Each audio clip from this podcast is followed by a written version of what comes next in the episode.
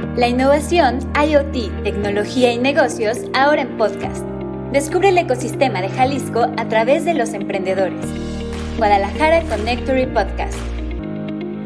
Hola, muy buen día y bienvenidos al podcast de Guadalajara Connectory. Estoy muy contenta que se sumen el día de hoy a esta emisión y también me da muchísimo gusto que sean parte del segundo episodio de la quinta temporada de este podcast. La verdad es que nos emociona mucho poder platicar y ya tener eh, varios episodios charlando con gente que nos inspira, que nos ayuda a descubrir diferentes maneras de trabajar, diferentes formas de enriquecer un desarrollo profesional.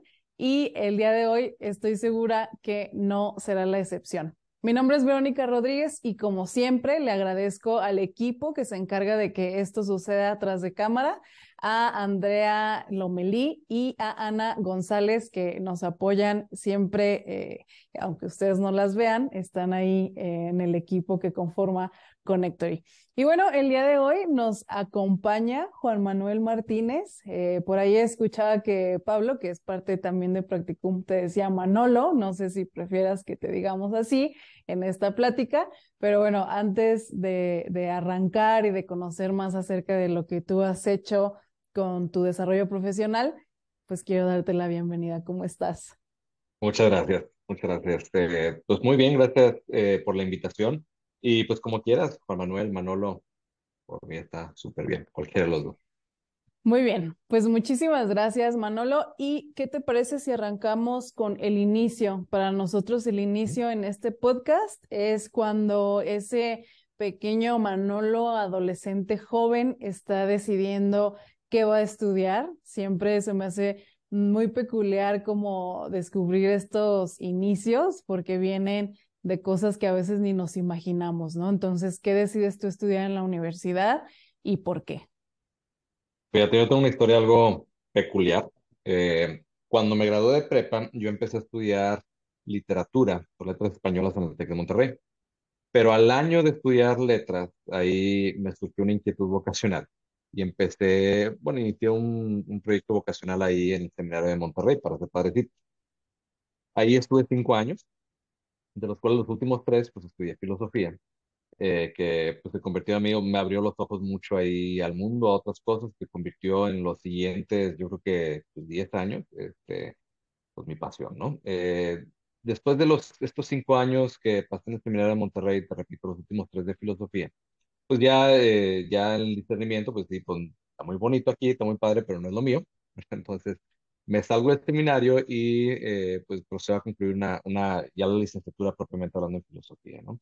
Entonces, este, ahí mediante el acuerdo 286 de la Secretaría de Educación logré el título en filosofía, el título oficial, y me dedico a la docencia, eh, concretamente está aquí en una prepa en la ciudad de Monterrey, eh, o bueno, mejor dicho, concretamente en San Pedro Garza en el estado de Nuevo León, eh, pues estoy dando, bueno, estuve dando filosofía, eh, lógica eh, y otras materias de humanidades a chavos y chavas de, de nivel de bachillerato, ¿no? Sí. Posteriormente, posteriormente, este, o mejor dicho, durante este tiempo es cuando también inicia un poco mi trayecto en tecnología educativa. Eh, como que para bien o para mal, uh, para chavos y chavas con mi perfil, es decir, chavos y chavas que estudiamos filosofía, pero que aparte tenemos un perfil algo religioso, por decirlo así, este, sobre todo en escuelas eh, de, de, inspiración cristiana. Pues aparte de las materias de filosofía, pues se dan las materias de religión, ¿no? Uh -huh. Entonces, en ese momento yo estaba muy, eh, muy cargado de clase, entonces tuve que buscar modos de hacer más eficiente mi proceso de enseñanza, ¿no? Este, de revisión de tareas, trabajos, exámenes, ¿no? Y, y pues ahí es donde surge esta inquietud por conocer más las herramientas tecnológicas en el ámbito educativo, eh, de, irme cada vez más eh, formando en este aspecto y pues poco a poco me fui convirtiendo en una especie de, de experto entre mis compañeros en temas de tecnología educativa, hasta el punto que en esta misma prepa, pues eh, ya dejo de ser maestro y me convierto en los siguientes este, tres años en en, en el responsable de tecnología educativa. ¿no? Fíjate, me gustaría ahí como indagar un poquito más en esto que nos cuentas. Eh, ¿cómo es que tú, bueno, estudias esta parte de filosofía y cómo nace en ti esta, este interés en la docencia, pues en compartir conocimientos, eh, de dónde viene o fue una oportunidad que se te presenta, cómo, cómo surge en ti esta, esta vocación, ¿no?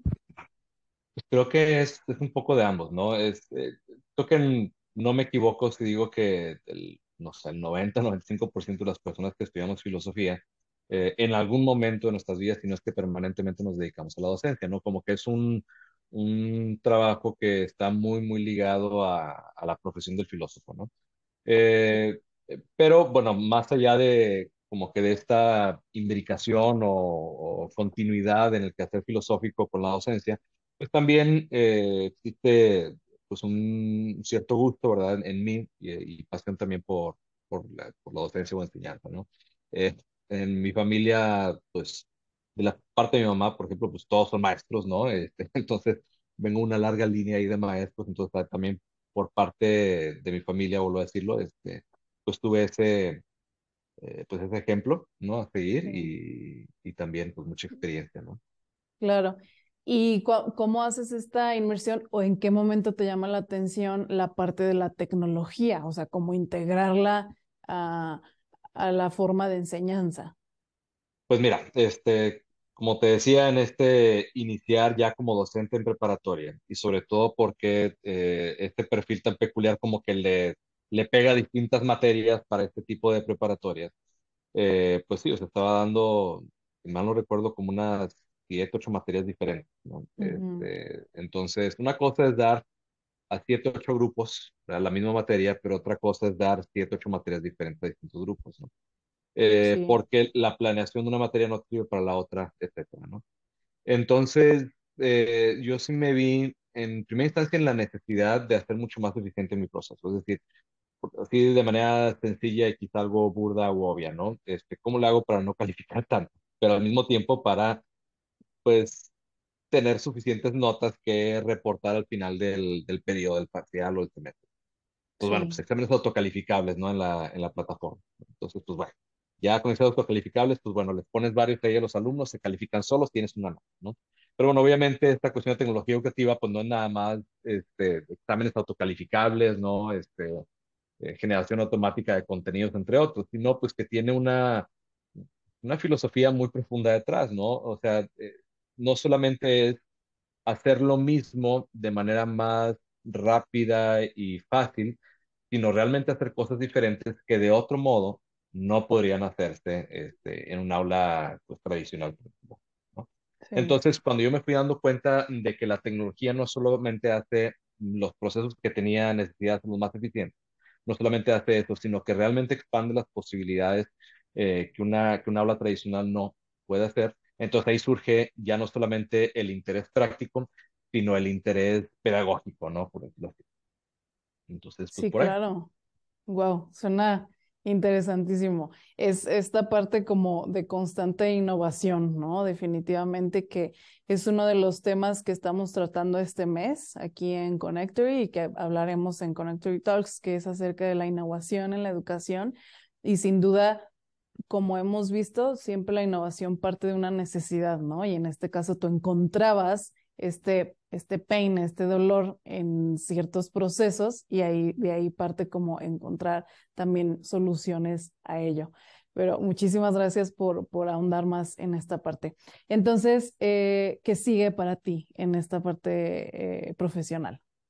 Pues bueno, después de desempeñarme un rato ahí como responsable de tecnología, eh, pues ya en este último año estoy como Student Experience Manager en Practicum.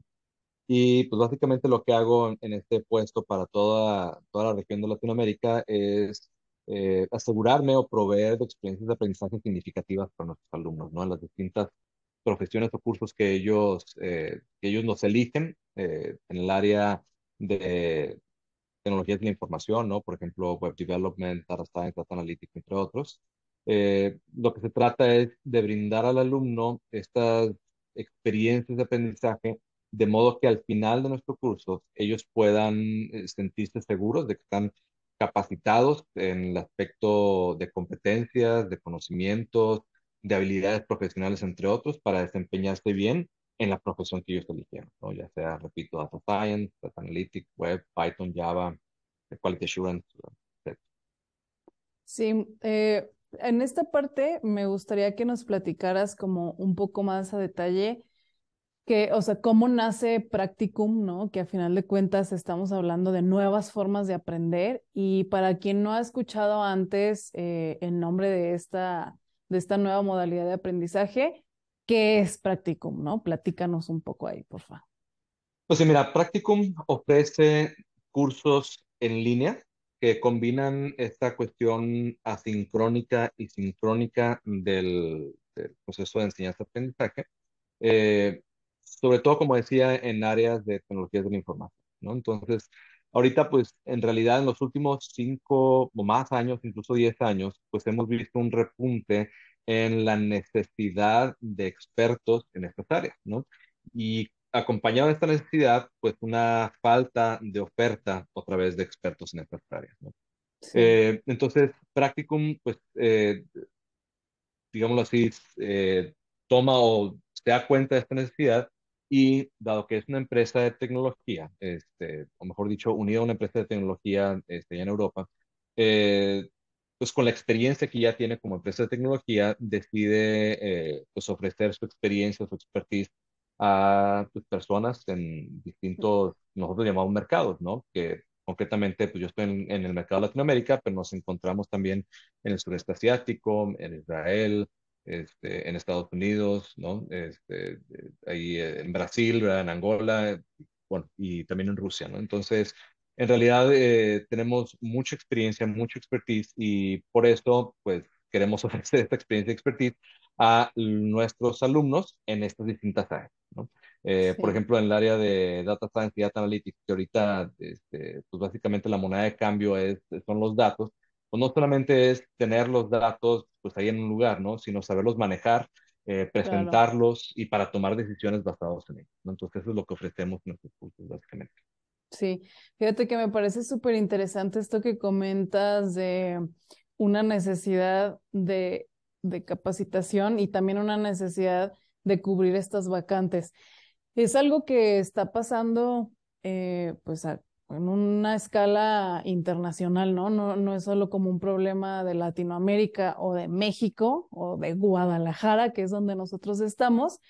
Y a mí me llama mucho la atención que yo veo que hay varias vacantes o bastantes vacantes en áreas de tecnologías de la información abiertas en búsqueda de personas que las puedan cubrir y al mismo tiempo hay un gran número de personas que refieren que no hay trabajo, ¿no? Entonces esto, e, esto es eh, eh, como, siento yo que Practicum viene a ser como un puente, ¿no? Que conecta esta, estas dos partes sumamente interesantes y que también hay que ser muy realistas en cuáles son las los nuevos conocimientos o cuáles son los conocimientos que se tienen que adquirir para lograr hacer un desarrollo profesional óptimo y que también pueden existir ciertos estigmas o desconocimientos hacia la parte de la educación relacionada con tecnología, ¿no? Y esto lo digo porque o sea, en mi caso yo estudié periodismo, o sea, siempre estuve como dirigida hacia temas de ciencias sociales y humanidades.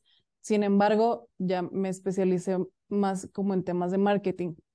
Cuando yo entré a trabajar a Bosch, que es pues una empresa que hace muchas cosas relacionadas con tecnología, ingeniería, etcétera, eh, descubrí o entendí muchas de esas, eh, ah, no sé, desarrollo de más bien como carreras, ¿no? Que, que tienen esa finalidad como de, de poder diseñar o poder generar soluciones y que, y, y, que esto, más allá de, de, ser como un rubro, responde como a tu crecimiento profesional. No sé si me voy a entender, ¿no? Entonces, para mí sí fue un, descubri un descubrimiento ver, wow, o sea, quizás si yo hubiera sabido no sé, como todas las cosas que ahora yo descubro que, en las que puede trabajar un ingeniero en ciertas áreas o, o un desarrollador, quizás yo no hubiera estudiado periodismo, ¿no? Quizás yo fuera un full stack ahora, ¿no? Sin embargo, existe pues como esta, esta brecha ahí ¿Cómo trabajan ustedes con esta parte como para llegar a estas personas y decir, mira, esto es lo, lo, aquí es donde hay oportunidades, pero tú estás de este lado, ¿no? Conecta con nosotros.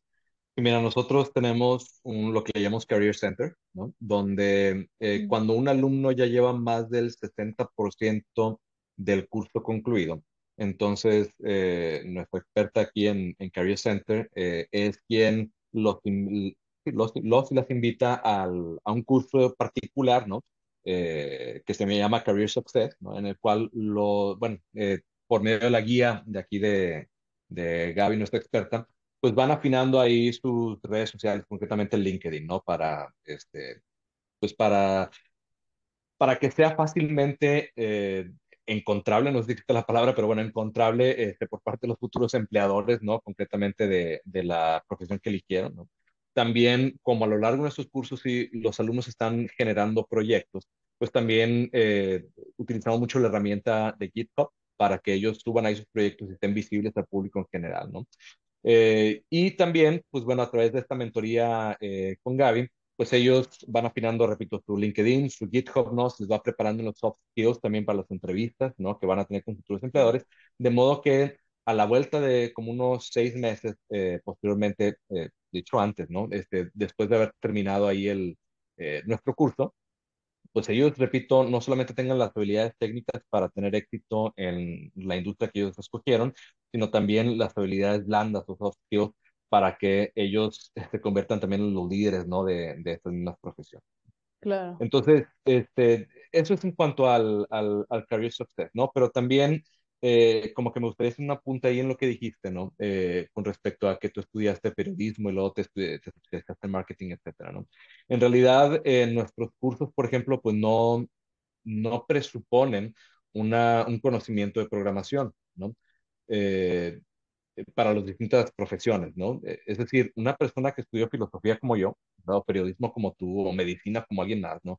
Que, que está buscando o a lo mejor trascender más en el lugar donde está, o de plano hacer un giro de 180 grados en lo que él o ella estudió de manera profesional, eh, pues puede hacerlo con nosotros y estar seguros de que eh, va a tener lo necesario, repito, para tener éxito en esta profesión, ¿no? O sea, si tú de, este, dices, híjole, si yo hubiera sabido sobre web development, hoy a lo mejor sería full stack developer, tú podrías hacerlo, ¿no? O sea, podrías hacerlo ahorita con tu especialidad en periodismo, incluso no no es algo que, que le quita al, al full, stack, full, stack, web developer, ¿no? Sino que le agrega, ¿no? ¿Cuántos full stack web developers eh, tendrán experiencia en, en, periodismo y concretamente ya después en marketing digital? Pues un subconjunto menor al de todos los stack web developers, ¿no? Entonces, es lo que nosotros buscamos o, o proveemos, mejor dicho, a nuestros alumnos. Les proveemos este, esta, una, una visión más amplia de lo que ellos pueden hacer eh, ahora sí que de manera específica, eh, valga ahí la, la, paradoja a lo mejor, ¿no? Pero de manera específica en estas distintas profesiones que ofrecen. ¿Y cuál es la forma en, de aprendizaje en Practicum? ¿Cómo la gente cuando llega adquiere estos conocimientos? Cuéntanos un poquito. Sí, mira, una vez que un alumno o alumna eh, se ha decidido por nosotros, entonces nosotros eh, le damos acceso a la plataforma y en la plataforma pues están los contenidos eh, pues, del curso, ¿no? Si eligió Data Science, pues ahí va a encontrar los distintos, le llamamos nosotros sprints, ¿no? de, de Data Science. cada sprint trata una temática en particular y cada sprint se divide en distintas lecciones, que el alumno de manera, eh, en cierto sentido, autodidacta, ¿verdad? Y me refiero a autodidacta más bien en la cuestión de la autogestión, en su propio tiempo, en su propio lugar, ¿verdad? Pues con que tenga conexión a Internet, pues puede ir, este, ir avanzando en las distintas lecciones, ¿no? Este, Pero al final de cada sprint hay un proyecto eh, que podemos llamarlo así de la vida real, ¿no? Un proyecto que, con el, con el cual ellos se van a topar probablemente en la industria en que eligieron, ¿no? En el tema de Data Science, por ejemplo, uno de nuestros proyectos del año pasado, eh, el proyecto final, por ejemplo, eh, fue de integración con un banco nacional aquí en México, en el cual se hicieron predicciones con respecto a distintos tipos de inversión. ¿no? Entonces, nuestros alumnos pueden estar seguros que no solamente están leyendo contenido, está haciendo ejercicios y dándole clic ahí, ¿no? sino que realmente las cosas que hacen eh, tienen implicación real y pueden ser incluso cosas que ellos van a hacer eh, ahí en, la industria, ¿no? Eso por un lado, es la parte de contenido, por decirlo así. Por otro lado, o más bien, más bien, perdón, es la parte sincrónica, ¿no? Por otro lado, la parte sincrónica, es decir, la parte eh, que ellos sí necesitan programarse en el tiempo, es estas interacciones que ellos tienen con su tutor y el instructor, ¿no? El, la figura del instructor es aquella persona que eh, ve los contenidos de la, de la plataforma ¿no? y trata de explicarlos de manera mucho más entendible a los alumnos. ¿no? Eh, por ejemplo, en el caso de Data Science, a lo mejor están eh, viendo en ese momento la biblioteca esta de Pandas que sirve para, la, este, para, para el análisis de datos. ¿no? Entonces el instructor lo que trata de hacer pues, es mostrar cómo funciona Pandas, de qué funciones se integra, cómo visualizar las tablas ahí, entre otras cosas, ¿no? Pero eh, bueno, eso es lo que hace el instructor, perdón. Por otro lado, el tutor lo que hace, o más bien su perfil, es aquel que tiene una posición senior en una empresa reconocida en la profesión que eligió el alumno, ¿no? Pues volviendo al caso de Data Science, por ejemplo, nuestros tutores eh, son, son personas que no solamente cuentan con el conocimiento, sino que también tienen eh, el expertise por tener varios años en una posición, repito, senior, ¿no? Concretamente, uno de sus tutores, por ejemplo, es, este, eh, es, eh, es, data scientist de un banco también de, de, presencia nacional aquí en México. ¿no? Entonces, uh -huh. por medio de, de, de, ellos, estos alumnos, eh, los, los, alumnos les lanzan preguntas a través de nuestros canales en, en, en Slack, por ejemplo, cuando tienen dudas, están atorados en el proyecto o en la plataforma, ¿no? Eh, pero también tiene sesiones de preguntas y respuestas o sesiones webinars con los tutores, en los cuales el tutor agarra, por ejemplo, uno de los, de los temas de la plataforma, ¿no? Y ahora sí que no solamente lo explica cómo funciona, cómo integrarlo, entre otras, sino que lo plasma en un ejemplo concreto, vuelvo a decirlo, de la industria en la cual él o ella trabaja. ¿no? Sí. Eh, entonces, en realidad, nuestros cursos están muy completos eh, porque no solamente es como muchos otros eh, pues, cursos que están ahí en Internet, incluso uno podría eh, pues, ver videos de YouTube y aprender, ¿no? Más bien, este, nosotros los, eh, los complementamos con proyectos, repito, este, que pueden ellos integrar a su canal de, a su canal de ¿no? Eh, pero también con la experiencia de un ser humano concreto que conoce y que ha vivido, ¿no? Esto es a lo que ellos se quieren dedicar. Claro. ¿Cómo preparan ustedes desde la perspectiva pedagógica y tecnológica a, la, a los tutores que trabajan en Practicum? ¿Cómo hacen este proceso para ellos? ¿Te refieres a cómo, cómo trabajan con los alumnos? No, me, mejor dicho, porque bueno, sabemos que ser experto en un tema no necesariamente te hace bueno en compartir mm. esos conocimientos, ¿no? Entonces, yeah cómo sucede esta preparación para que estos tutores puedan realmente aportar eh, estos conocimientos o transmitir uh, con, por medio de estas asesorías eh, y sea como algo exitoso, ¿no? Para los sí, alumnos. Eh, bueno, yo creo que son, son varias aristas ahí que podemos tocar, ¿no? Pero la primera es desde el, desde el proceso de selección del tutor. Entonces, okay. eh, el tutor, pues ya lo dije, tiene un perfil muy, muy particular. No es solamente alguien que sabe, eh, teóricamente hablando, cómo hacer algo, ¿verdad? Sino que, de hecho, lo ha hecho, valga la redundancia, eh, ya por varios años, en una posición, repito, senior, eh, de una empresa reconocida en el ámbito de la profesión que para la cual estamos contratando un tutor, ¿no? Eh, para ello, pues, eh, bueno, aparte después de, de, prospectar ahí posibles tutores, desde las entrevistas, se les pone diversos, eh, pues ahí tareas para saber si están capacitados o no en temas técnicos, ¿no? Y posteriormente, pues bueno, ya en la entrevista eh, tratamos de, de, evaluar estas habilidades blandas, ¿no? Sobre todo en el, en el aspecto pedagógico, ¿no? Entonces, sí. por un lado, es desde antes de iniciar con, con, el tutor, ¿no? Pero posteriormente ya habiendo iniciado eh, con el tutor y sobre todo ya cuando lleva varias semanas o varias sesiones, nosotros tenemos una serie de indicadores en los cuales eh, pues le preguntamos al alumno eh, cómo es su experiencia de aprendizaje cada vez que el alumno presenta uno de esos proyectos, ¿no? Entonces evaluamos distintos aspectos eh, en temas de contenido, en temas de la comunidad de aprendizaje también, y concretamente hablando pues también al tutor, ¿no? Y nosotros claro. eh, podemos eh, incluso cuando, cuando notamos un problema, incluso podemos decir en qué lección o en qué sprint el, eh, el tutor está tienen una percepción negativa para todos los alumnos. De modo que podemos corregir en el momento, ¿verdad? Y para futuras iteraciones del mismo, del mismo curso, este, pues mejorar, ¿no? Sí, suena súper bien, muy, muy completo en esa parte. Oye, y desde tu perspectiva y la perspectiva de Practicum, más allá de que cuando uno aprende em, en línea, puedes hacerlo desde cualquier lugar y sin estar en un aula, ¿cuáles crees tú que son los otros beneficios o las ventajas de aprender a distancia?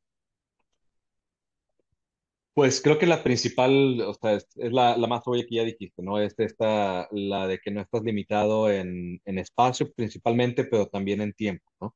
Entonces, una persona, y también en equipo, ¿no? Es una persona eh, con el simple hecho de tener acceso a Internet podría eh, llevar nuestro curso sin ningún problema. Obviamente es mejor llevar el curso en una computadora que en un celular, por ejemplo, porque se despliega mucho mejor el contenido, pero bueno, técnicamente podría llevarlo también incluso desde el celular. ¿no?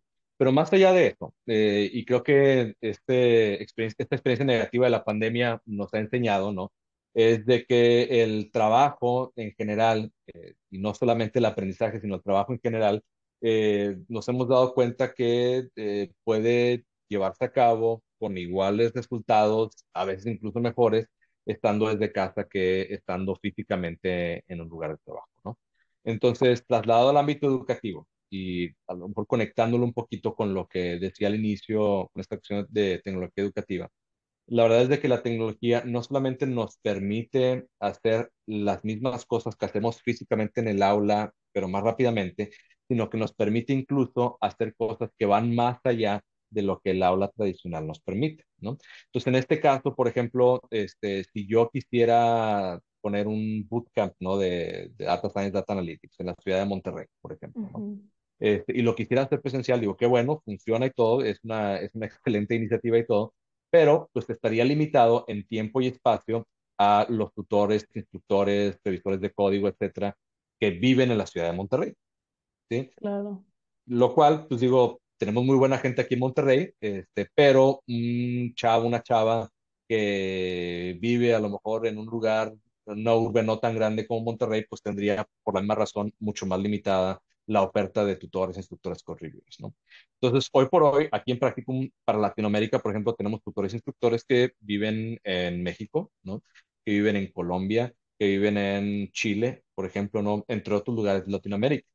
Y, e incluso tenemos, aunque no son estrictamente hablando tutores e instructores de nuestros alumnos, sí tenemos asesoría de personas en Europa, en sureste asiático, en Israel, entre otros, ¿no? Entonces tenemos una comunidad realmente global eh, y, no estamos limitados por lo local. Sí, que esto no sucedería, ¿no? Si, si lo trasladáramos solo a lo presencial.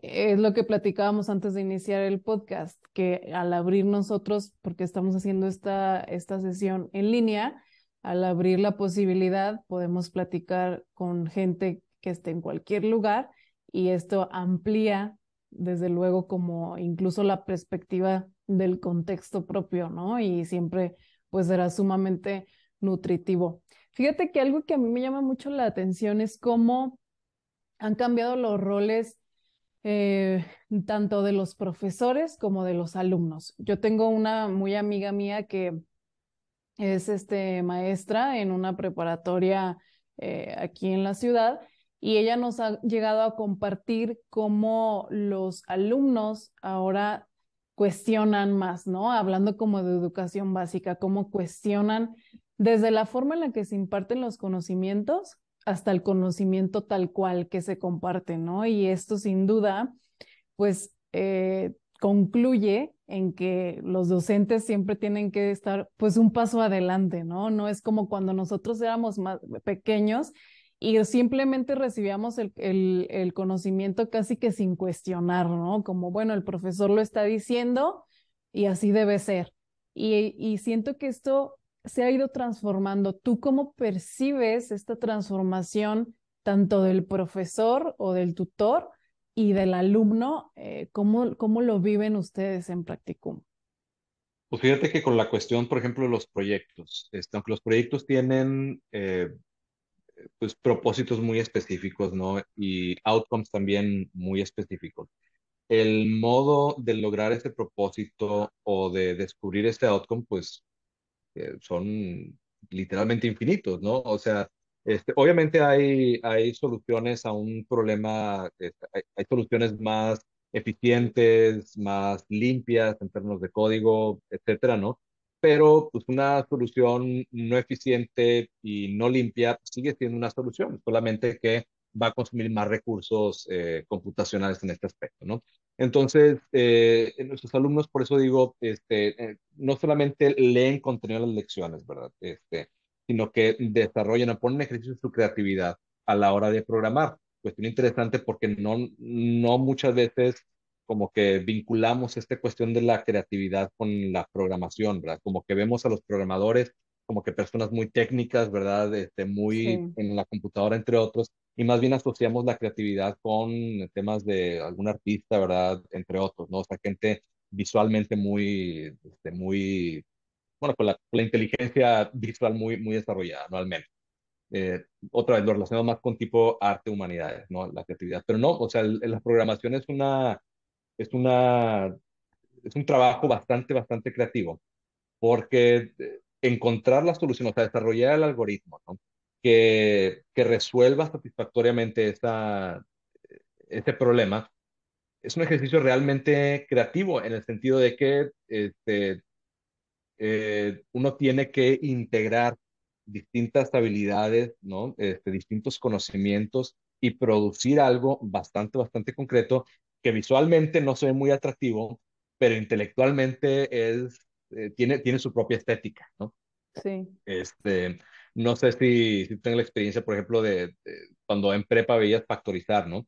Eh, este, pues hay, una, hay como que cuando uno logra factorizar bien, eh, va, va identificando ciertos patrones, ¿no? Pero no cualquiera puede factorizar a pesar de que sigue las más reglas. ¿Por qué? Porque el que es creativo a la hora de factorizar conoce cuándo aplicar la regla, ¿no? Y en qué modo hacerlo de manera más eficiente. Entonces, de manera, me, me un poquito en este tema, pero servía para ilustrar, ¿no? Este, es un ejercicio crítico de, de, inteligencia crítica, ¿no? De pensamiento crítico, el saber cuál es el problema, ¿sí? Que se te está pidiendo, ¿no? Este, de manera general. Ese problema, descomponerlo en problemas mucho más simples. Luego, resolver cada problema simple eh, con base en el código y luego integrar todas esas soluciones a los problemas para dar solución al problema general. Sí, sí, hace más sentido, ¿no? Y se vuelve menos abrumador que como que de lleno eh, hacerlo todo en un solo conjunto. Creo que esta parte como de la integración tiene mucho sentido. En el caso de una persona que nos esté escuchando o alguien que diga yo quisiera hacer este primer acercamiento a aprender de forma remota, pero no tengo idea cómo funcionaría, cómo haría con mis tiempos, eh, cómo organizarme. ¿Qué le aconsejarías? ¿Cómo, cómo empezar a hacerlo? Mira, nosotros aquí en Practicum, eh, antes de iniciar, antes de comprar el curso, por ejemplo, eh, pues te sugiere ahí tener un webinar con algunos de nuestros agentes, ¿no? Entonces, si alguno de los que nos están escuchando se ingresan a practicum.com, ¿verdad? Ahí pueden ver nuestra oferta de cursos, le dan clic a cualquiera de ellos, ahí, bueno, tienen una explicación más o menos general este, de, de los temas, de las siguientes fechas de apertura de corte, entre otros, pero también a la hora de inscribirse, pues eh, pueden ellos tener acceso a ciertos, ciertas partes del curso que son gratuitas, entonces ellos pueden como que ir ahí viendo cómo es la dinámica del curso, ¿verdad? Qué tanto tiempo demoran, pero también tener un webinar eh, con alguien de nuestro equipo, ¿no? Y en este webinar con alguien de nuestro equipo, ellos pueden hacer sus preguntas de manera más concretas y enterarse de cuál es la, la dinámica propia del curso, ¿no? Dicho esto, y eh, de manera mucho más general, pues bueno, este, creo que nunca está de más el buscar en internet, ¿no? Este, qué es lo que, qué es lo que un data scientist o data analyst, eh, data analyst, web developer, entre otros, eh, pues hace, ¿no? Consultar los foros, entre otros, para ver qué, eh, cuál ha sido el curso que otros programadores más experimentados y que también iniciaron desde cero y no necesariamente por una carrera profesional, ¿no? Este, pues llevaron a cabo, ¿no? Entonces, pues sí, yo recomendaría eso, o sea, empezar a investigar en foros internet y ya de manera más concreta, si quieren ver cómo funcionan estos cursos, pues ahí en practicum.com. Wow, me encanta. Perfecto. Creo que es un, una excelente forma de, de ir entendiendo y reconociendo cómo funciona. También me gustaría preguntarte, tú como, como, como docente con, e, o con esta experiencia eh, como profesor, y dado que estamos, te digo, hablando acerca de la innovación en la educación, ¿cuál crees que es el mejor consejo que le darías a un profesor que quiere, quiere eh, promover, o más bien quiere trabajar con la innovación y la tecnología en su aula? Mira, número uno es no tengan miedo. Creo que eso es lo más, lo más importante, ¿no? A veces eh, como que se asocia a los profesores de, de mayor edad cierta reticencia al, al, uso de tecnología y a los más jóvenes eh, como que la, la apertura a la tecnología, ¿no? En mi experiencia, a veces sí y a veces no. A veces los profesores más experimentados, precisamente por la experiencia que tienen, son los más eh, aventurosos al uso de la tecnología y los, y los más nuevos no tanto, bueno. Pero bueno, independientemente de la edad o etcétera, el número no tengan miedo, ¿no? Eh, yo lo que le digo a, a mis tutores e instructores es, prefiero intentar y fallar, ¿verdad? A sí. no intentar y pues quedarme con lo mismo, ¿no? En uno de esos intentos, muy seguramente vamos a encontrar oro, ¿verdad? Entonces sí, este, explotamos, ¿no?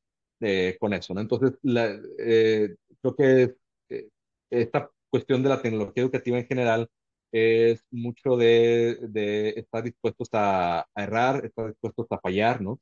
Eh, porque a fin de cuentas es como aprender, ¿no? Eh, número uno.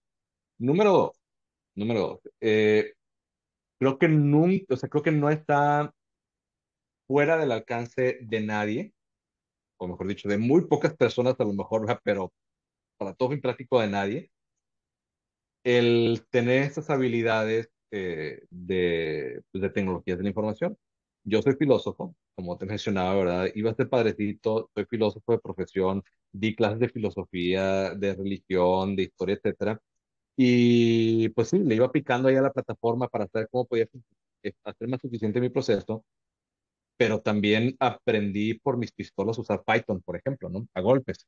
Y no me considero un programador ni mucho menos, o sea, yo no podría dar las clases que dan mis tutores e instructores, eh, pero sí sé lo que mis tutores e instructores están hablando y sobre todo de manejar bases de datos con Python, por ejemplo, ¿no? Lo cual, vuelvo a decir, hace mucho más eficientes mis procesos, ¿no? Este, claro. Entre muchas otras cosas, ¿no? Forma mi, eh, mi, mis habilidades o mi pensamiento computacional eh, con otras cosas que no, no tenía en mente, ¿no? Sí. De manera muy concreta, de manera, un ejemplo bastante sencillo, ¿no?